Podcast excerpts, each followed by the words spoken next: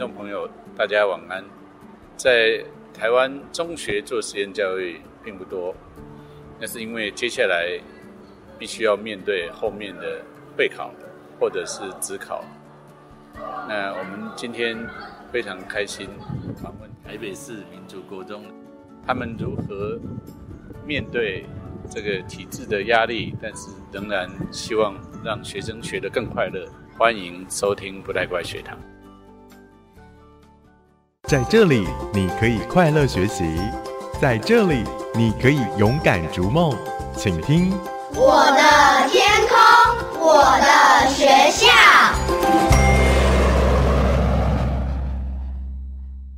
好，各位朋友，欢迎收听不太乖学堂。我们今天访问台北市民族国中的校长苏慧君苏校长，谈谈他们。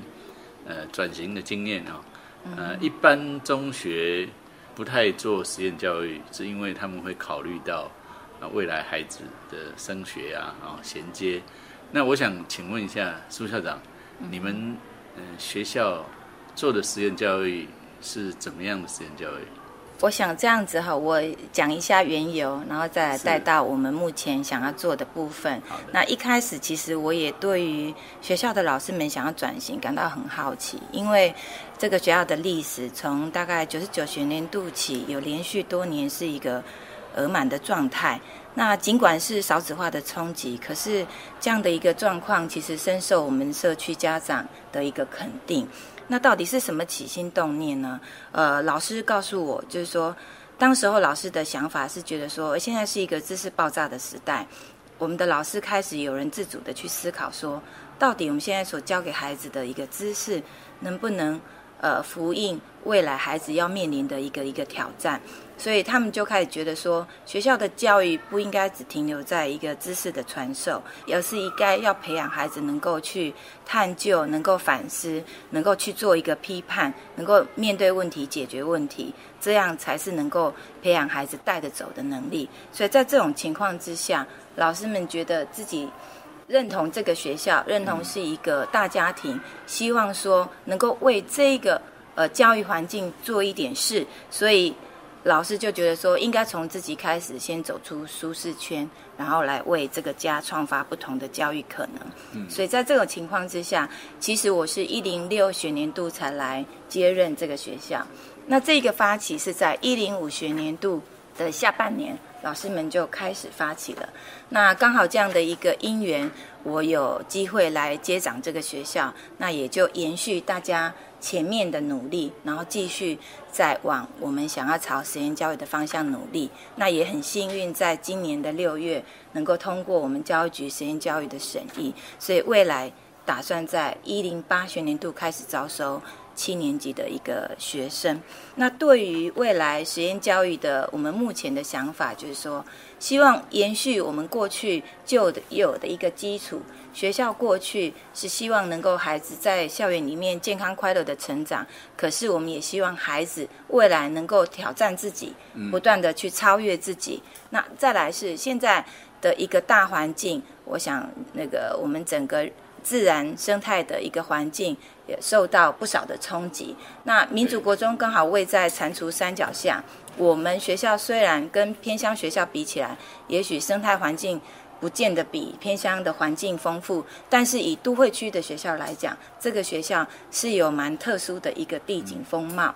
那也因为这样，所以过去老师在自己所谓校本课程的一个努力的方向，其实有蛮多是朝生态教育这方面在努力。所以我们现在希望说，能够朝着国际化脉络下的生态教育来做努力。国际化。对，那因为我想这个部分是一个全球的议题，那大家都很关注现在整个大自然的环境改变。那我们的理念就是，我们希望学校的教育能够培养协助孩子，他能够慢慢的学会跟自己、跟他人互动，然后以至于来跟大自然有一个好的一个关系，能够找到世界的一个连结。那这也是全球关注的议题，所以我们希望说，它不仅仅是在地的关怀，而能够全球共同关注的议题是能够接轨的。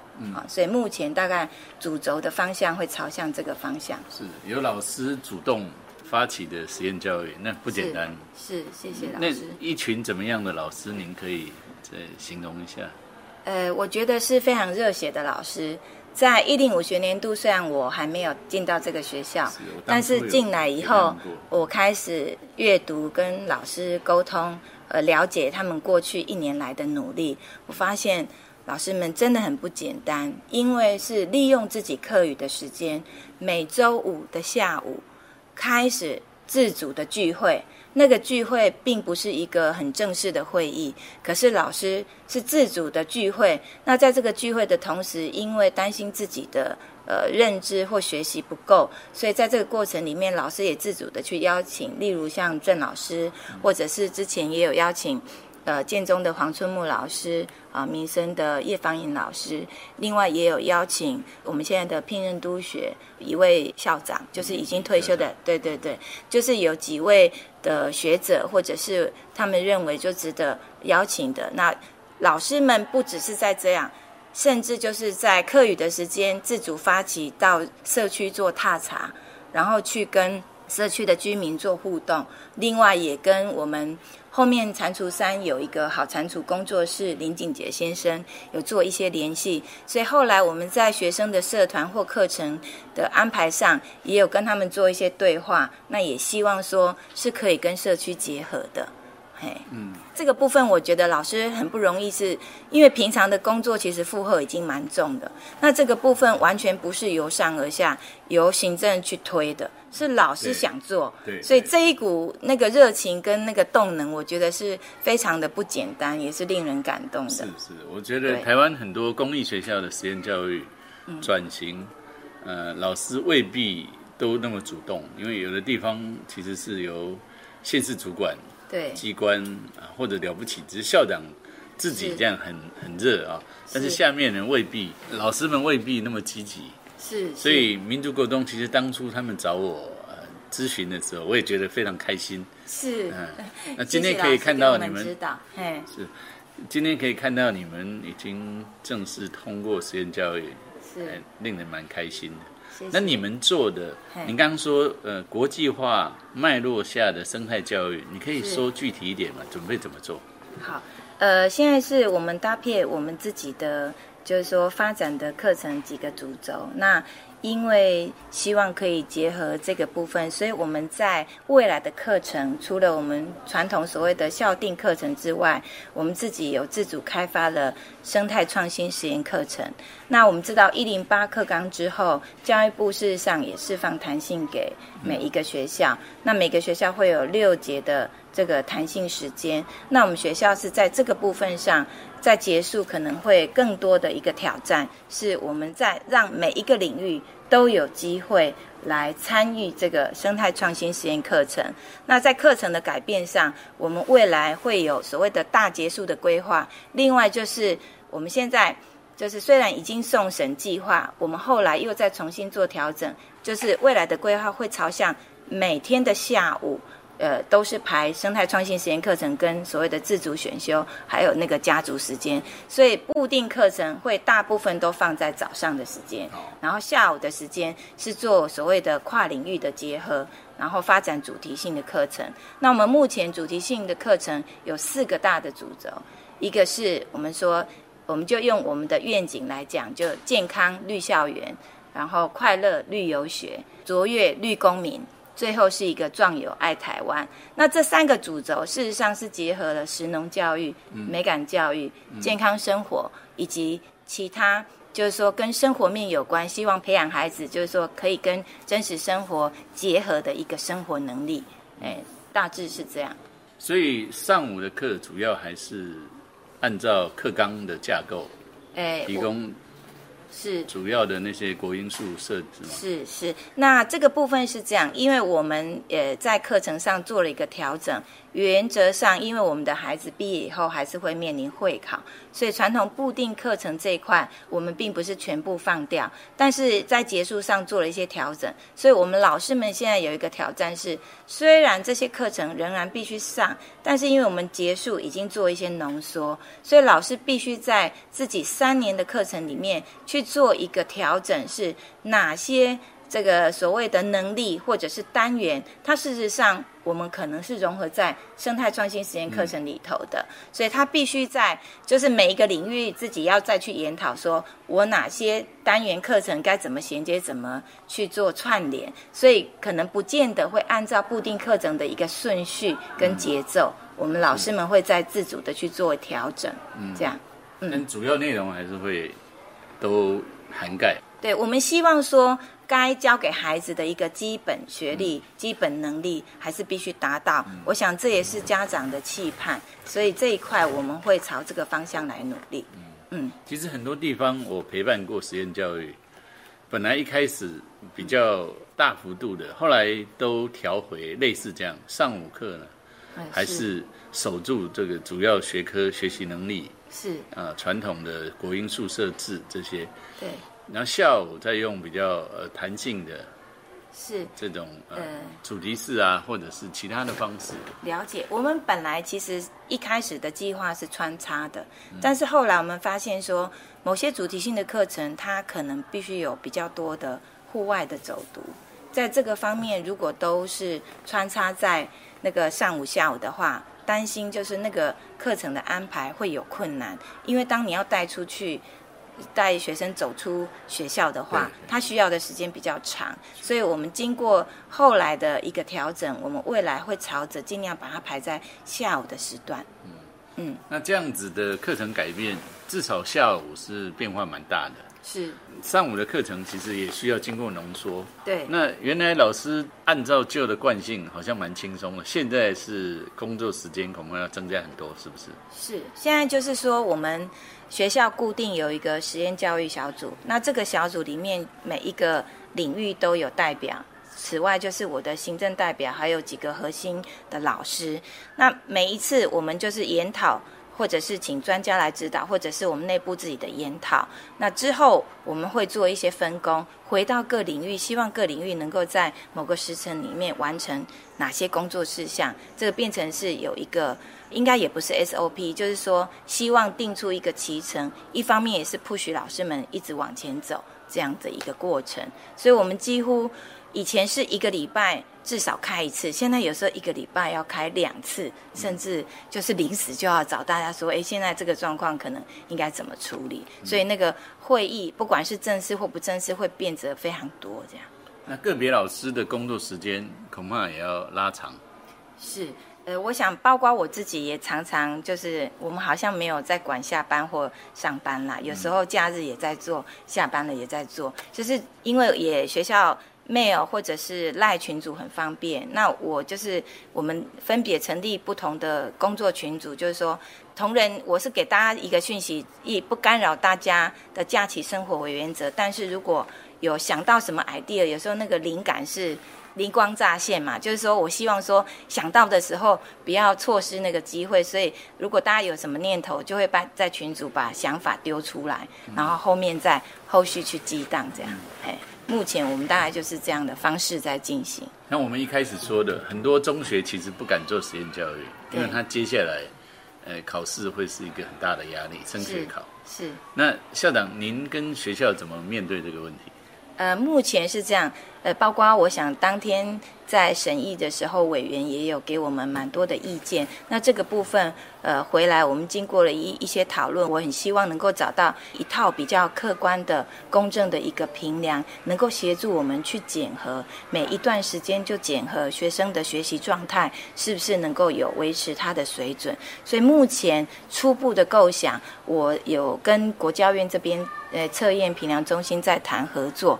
呃，我们很有机会。成为国教院的一个研究学校，如果可以这么样来来搭配合作的话，未来我们会在学生入学的时候有一个呃学生的能力的一个起点评量，那之后可能会是每半年或者是这个到底隔多久，可能我们会再跟那个测评中心做一个讨论，就是一段时间会做一个在。检验，那这个检验的过程不只是在希望能够看到孩子学习的状态有没有维持水准，二来我想也是回馈给我们老师，是不是你的教学这样的方式有没有必要做调整？所以我们不希望等到孩子进到学校三年后，到了会考才知道说才是一个检验。我们希望在这个中间就有一个能够给老师教学回馈的一个机制，让我们有机会可以去调整，让孩子的学习是跟上来的。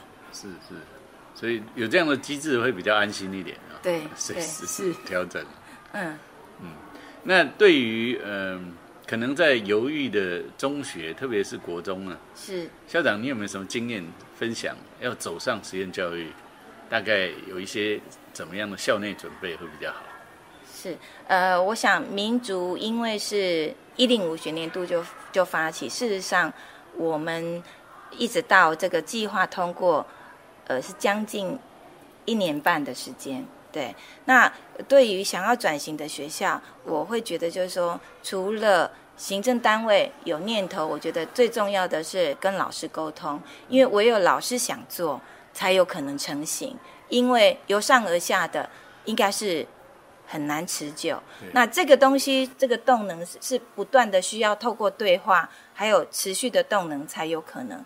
因为不只是完成计划，后续的推动其实面临的挑战是蛮大的，所以这个部分就要不断的大家彼此的激荡跟能够互相的支持跟鼓励。所以我觉得校园的氛围应该是最重要的。是那家长呢？家长那很幸运，民主很幸运是当初一开始有老师发起的时候，跟家长们沟通，那家长很快就接受了这样的想法。我想也主要是民族过去在虽然还没有转型之前，可是过去也有像一些自学的团体，或者说像森林小学啦、种子小学，不是大学区，可是他们会自己想办法来。对，就是像我今年也有几个生小的毕业生，七年级，然后也有几位家长是人本基金会的成员，所以呃，可能我们的家长刚好也是这样的一个特质比较多的，所以当学校跟他们沟通说想这样走的时候，我们得到了多数家长的支持。好，嗯，是非常感谢。谢谢我们希望呃民族的实验可以顺利成功。好，谢谢。再请老师要继续指导我好们，，谢谢。谢谢。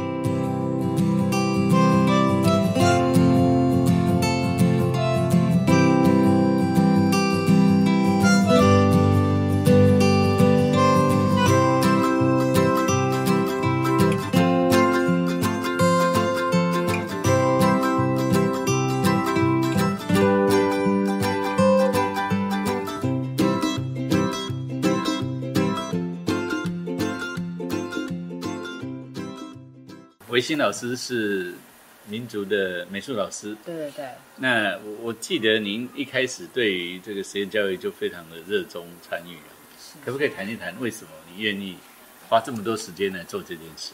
嗯因为我在这个学校已经差不多也快二十年了，然后我很喜欢这个学校，因为我觉得它的就是周边环境充满了自然生态，然后很优美，有很多树，很多生物，然后老师跟孩子们之间关系也很好，就是一个非常温馨的、亲近的一个大家庭。然后，所以我很爱这个学校，所以当我知道这个学校想要有一个新的改变的时候，我很愿意去投入，就是因为这份感情。那一开始的时候你们是怎么做的？最少一开始就是有两位比较核心的老师，他们有这意愿，然后他们就去看这个相关的计划。当时是有，就是包括慧心老师，还有当时的教师会长金老师，他们就一起跟大家分享这个概念。然后我们那时候一开始有请一些相关老师来跟我们指导分享，然后让我们所有的伙伴们能够更了解这个概念。像有一次我们就放学留下来，然后有大概二十几个人有兴趣都来听，然后觉得有疑问的也都提，所以让我们大家初步都觉得，哎，好像是可以去尝试的，所以我们就愿意去投入，然后开始这样子。这个做改变要花好多时间。你你们呃改变前后大概大概需要经过哪一些你觉得比较辛苦的历程？嗯，应该说第一个是我们先要有一些初步的了解，因为一开始所有人都是觉得一片问号，所以我们先花很多力气，不管是请教授啊、您啊，还有很多专家来跟我们分享，呃，相关经验老师来给我们介绍，还有包括我们去参访一些学校啊、单位之类的。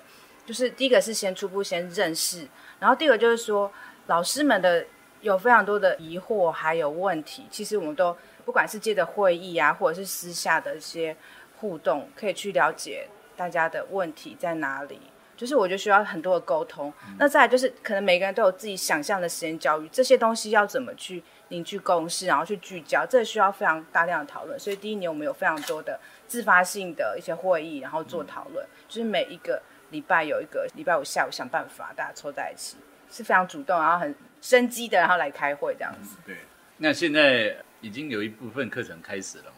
是的，呃，新的学年会正式的、全面的，一年级全面的启动。是是，那你你现在的心里的感觉怎么样？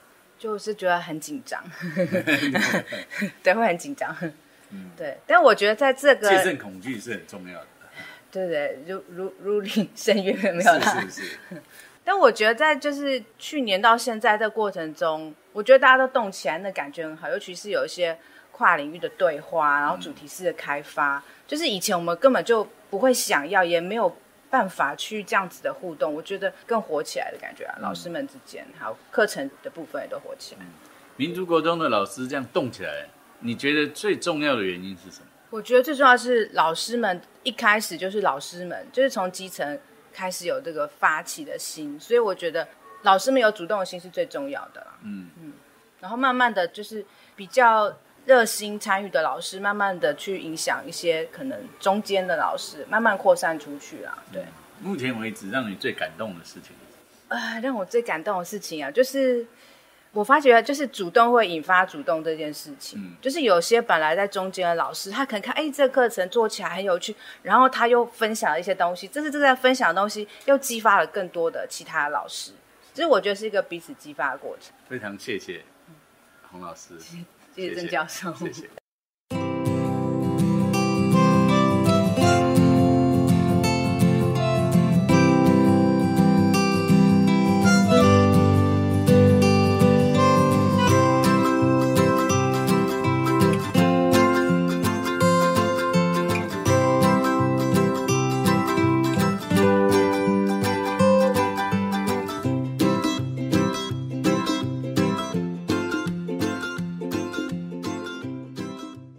各位听众朋友，我们现在访问呃民族国中靳永健老师，靳老师是教数学的。是的，那您能不能谈一谈民族现在做这个实验教育哦？那您的参与的过程是怎么样？参与过程其实基本上就是我跟一位叫陈慧欣老师一起发起这件事情。那当然主要是陈慧欣老师。那我们最早的动念是因为来自于民族的孩子其实都很乖，但是他们的学习动力不足，因为我们学校这附近的弱势家庭比较多，所以有原住民的，有低收的。那孩子们上课看起来就是时常都不想上课，或是在发呆，或是在睡觉。嗯那我跟慧群老师一直都觉得说，这些孩子们其实他并不是不能读书，对，只是可能从小的生活环境没有培养他们读书。那我们发现要提起这些孩子的兴趣，其实最好的方法就带他们去教室外面。嗯，只要一去教室外面，他们就有精神，就活了。对，就活起来了。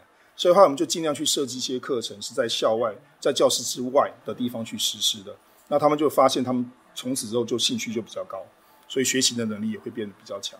是，但是呃，带他们到教室外面跟走上实验教育，实验教育的难度高很多啊。是没错，所以我们自己越来越累，就是后来才发现把自己搞得越来越累，啊，但是累得很开心啦，因为发现学校有在动起来。那你跟刚刚说是慧心老师，嗯你们是怎么样去跟同仁们一起合作，然后把这个可能性创造出来？主要是因为我们先拿到一份公文，就是问学校要不要办实验教育。那本来一开始我们在教师会曾经投票表决的时候，教师同仁是觉得说没必要去参与这件事情。但是后来慧心老师觉得说，我们都不了解什么叫做实验教育，就把它否决掉。是不是应该先理解一下他到底是在做什么东西，再决定要不要做这件事情？后来我们就把那个整个实验教育的那个三法啊里面的内容都看了一下之后，稍微做了一些理解之后，然后我们就想说，其实这应该是可以做，对我们来讲不会太困难。然后我们就在私下跟老师们沟通，就是说希望能够有这样的改变。那等到下一次再开教师会的时候，再投票就过了，啊，就通过，就赞成我们的老师就居多了。我觉得主要的问题可能是沟通不够，就是大家只看到一一份文做实验教育，大家可能会觉得说做这干嘛？就是照原来方式上课就好。所以一开始的时候，大家比较没有认同感，就觉得把它否决掉。但事后发现，其实大家都希望孩子们能够认真的上课，然后然后带出去玩几次之后，大家也都发现孩子其实很喜欢在室外上课，所以大家才一致投票决议说好，那我们就做个改变吧。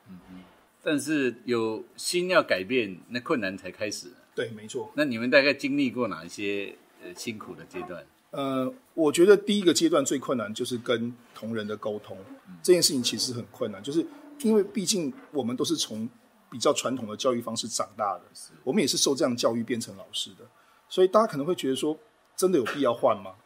那当然就是经过我们一直沟通之后，慢慢慢慢支持我们的人越来越多，所以这个是第一个我们遇到的困难。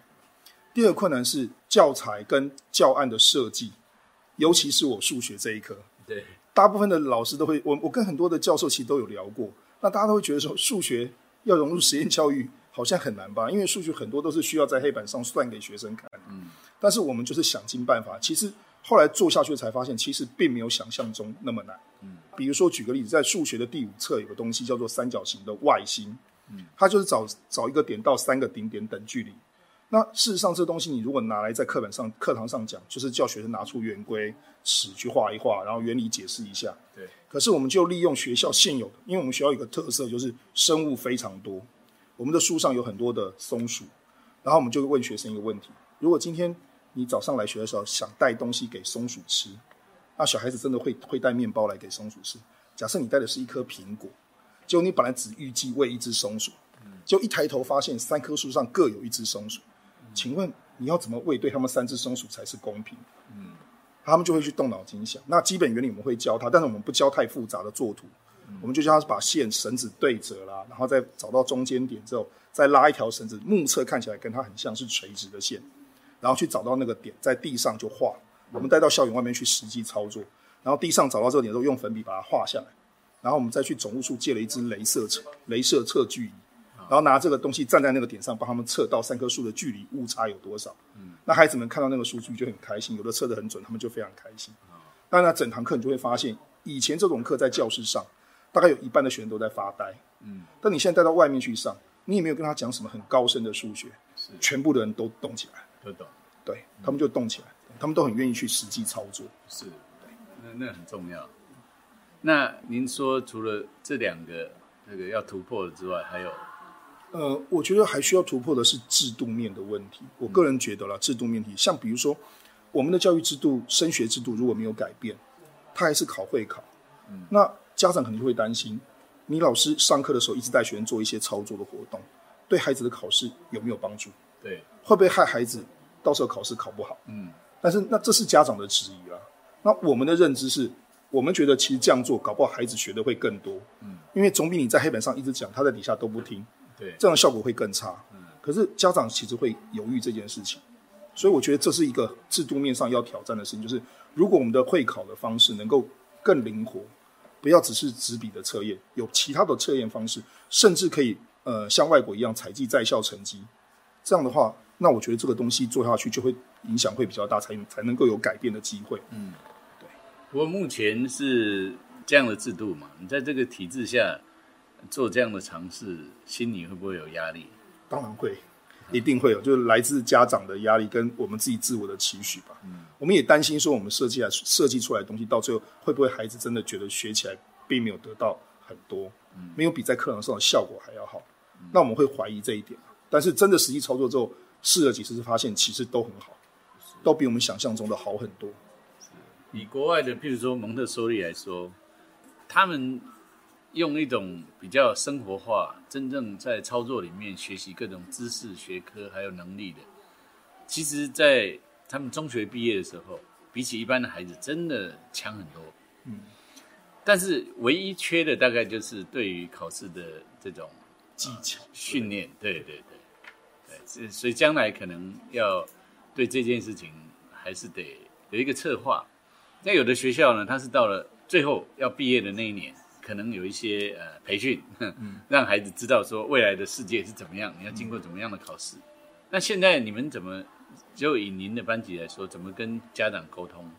现在目前的在校生吗，是因为现在我现在是九年级的导师，所以等到明年我们实验教育的第一届进来的时候，他们其实都毕业了。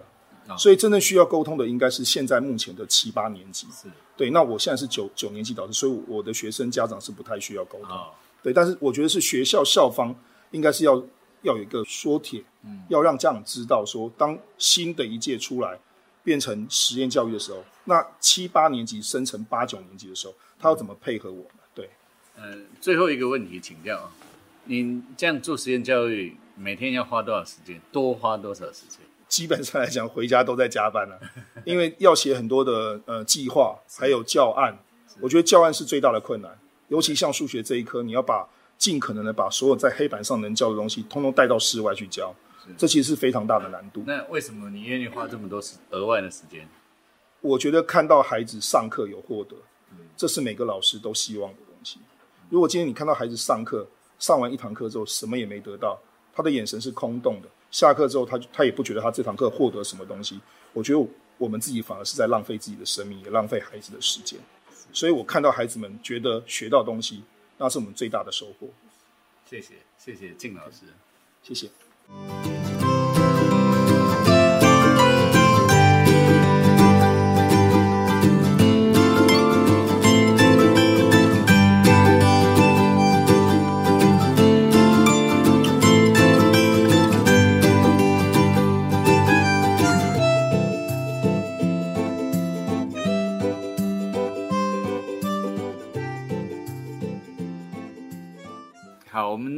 现场在民族国中有三位青春美丽的八年级生，是不是？对。我们要不要呃请大家一个一个自我介绍一下？先第一位，我是刘雨桐，八年级。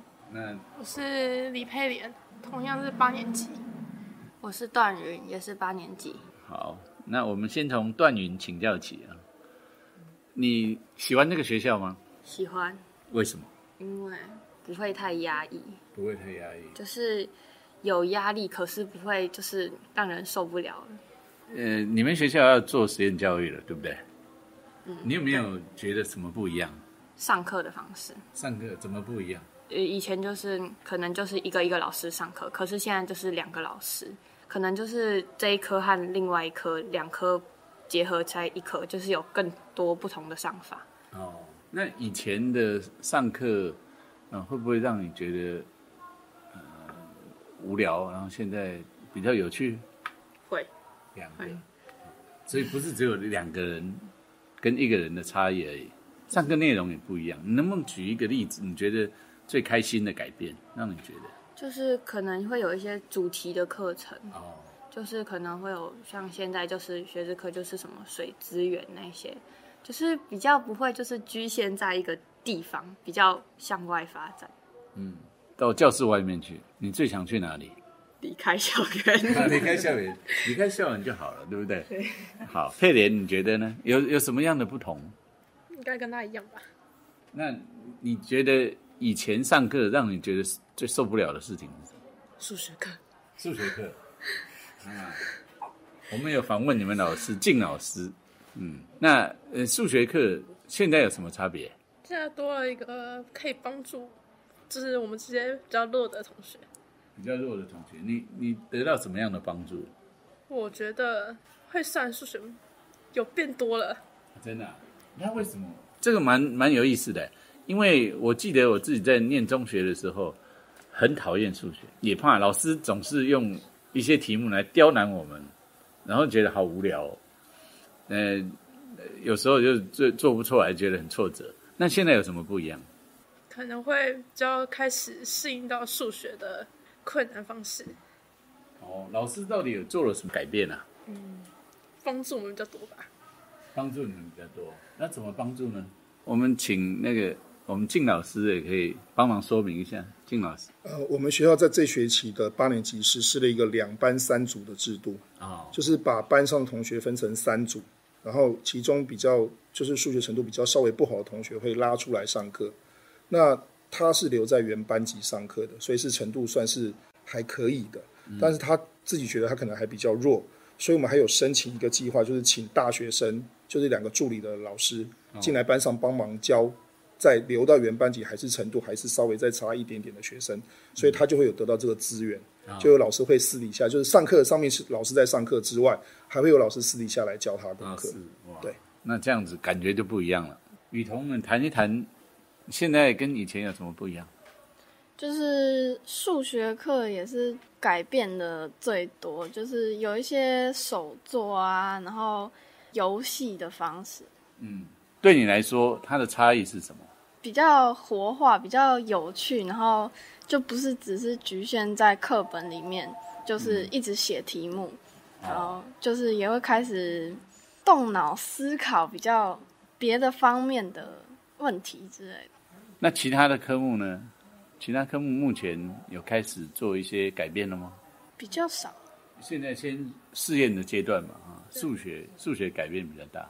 那老师对待你们的方式，你们刚刚说有主题课，对不对？那老师带领你们的方式也会开始调整了吗？会哦，您能不能举个例子说明一下？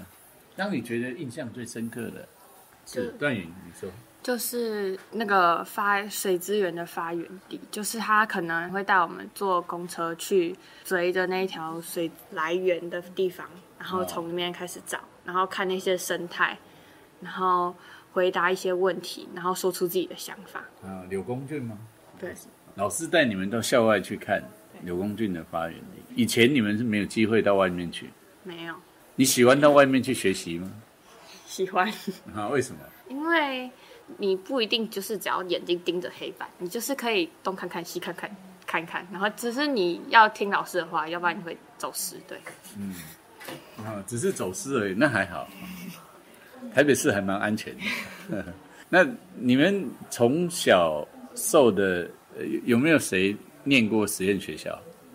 我的幼稚园比较算是，就是比较开放的，然后我们就有点像实验学校的类型。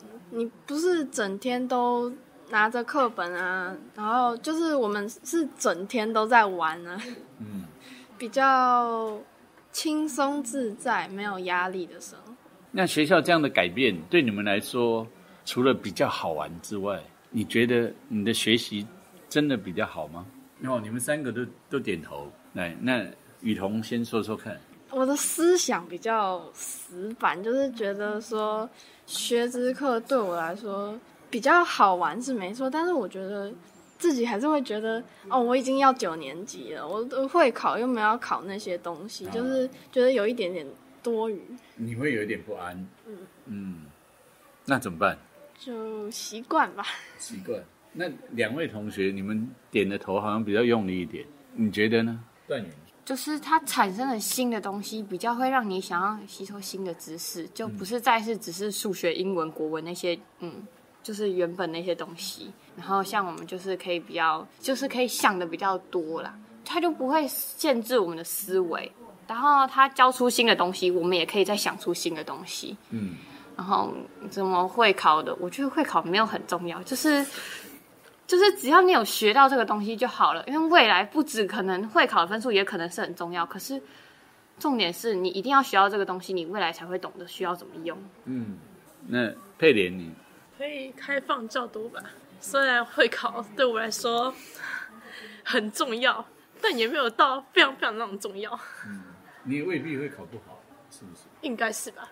那明年是九年级了嘛？对。那你自己呃准备怎么样过你的第九年？该玩的玩，该放松的放松，该读书的读书。嗯，就这样子平平淡淡过，反正就是平常的学习加上预习加上复习，就是然后加上放松，一定要有适当的放松，就是读完书放松一下，读完书放松一下，这样才能读得更好。嗯，然后就是这样过，等到会考来吧。雨桐好像会有一点不安哦，这其实蛮正常的。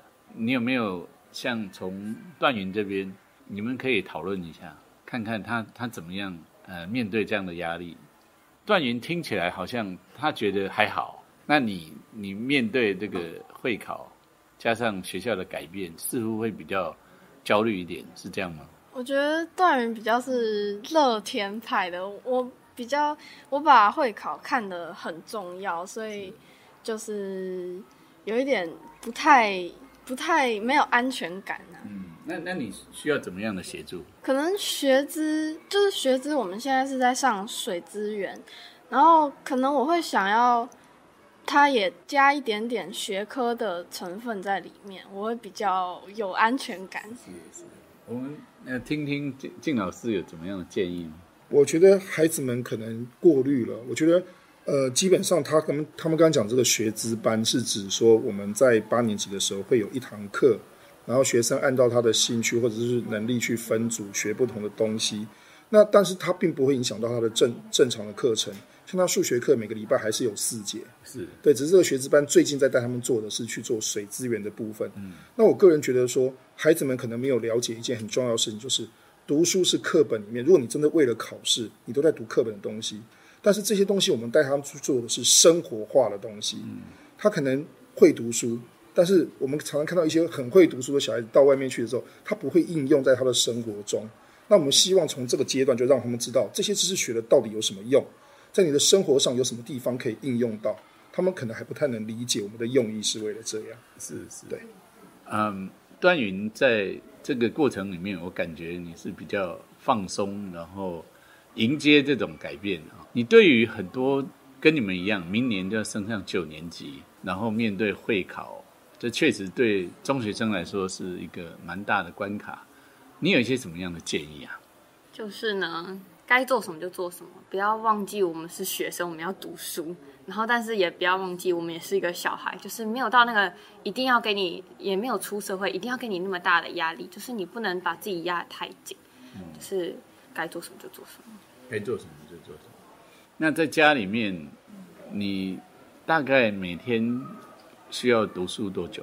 也没有一定的时间，就是比如说看今天教了什么，今天的难度我懂不懂。其实上课的时候就基本上大道理是已经记起来，剩下就是那些小题目，还有那些实做的。雨桐，你在过去这一年学校开始做改变哦，你觉得你最大的收获会是什么？我比较会在生活方面，我的知识就会比较增加。哦，这件事情有没有让你觉得还蛮开心的？有一点，有一点。所以其实有这样的开心，然后你就想。如果学习更有效率啊，那学校的这些课程的改变，其实会让你从另外一个观点去看学习，而不是只是用传统的方式去背啊，去不断的呃非常狭隘的学习，那反而会是一个不错的方式。希望你呃明年会考一切顺利。